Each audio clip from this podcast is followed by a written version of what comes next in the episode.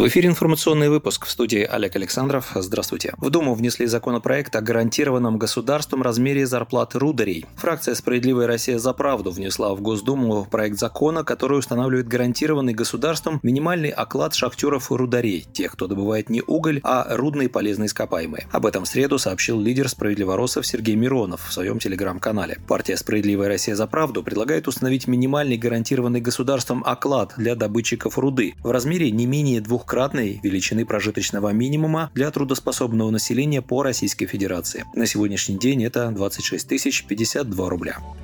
Правительство России выделит более 20 миллиардов рублей дополнительно на закупку лекарств от коронавируса. Распоряжение об этом подписал премьер-министр Михаил Мишустин. Как сообщает пресс-служба правительства, большая часть средств, свыше 15 миллиардов рублей, пойдет на приобретение незарегистрированных в России препаратов для лечения пациентов в больницах. Остальная часть средств, более 5 миллиардов, будет направлена регионам на обеспечение лекарствами людей, которые лечатся под наблюдением врачей на дому. Отмечается, что доп. финансирование позволит обеспечить препаратами еще свыше 800 230 тысяч человек.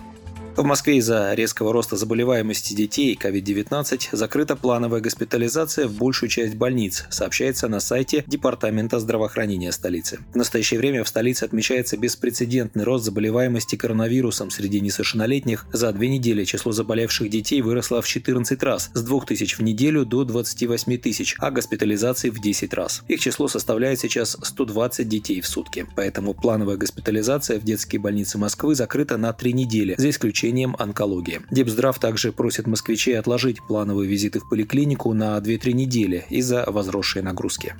Кстати, главный город России посоревнуется с Римом за право провести Экспо 2030. Москва выдвинула свою кандидатуру на проведение Всемирной универсальной выставки Экспо в 2030 году. Конечно, Рим также является городом-кандидатом, констатировал президент России Путин на встрече с главами ведущих итальянских компаний в среду. Он напомнил, что при этом Италия уже проводила такие мероприятия, Россия же никогда этого не делала, хотя принимает участие на протяжении 170 лет и является неизменным участником международного выставочного движения. На этом у меня все. Вы слушали новости. Оставайтесь на Справедливом радио.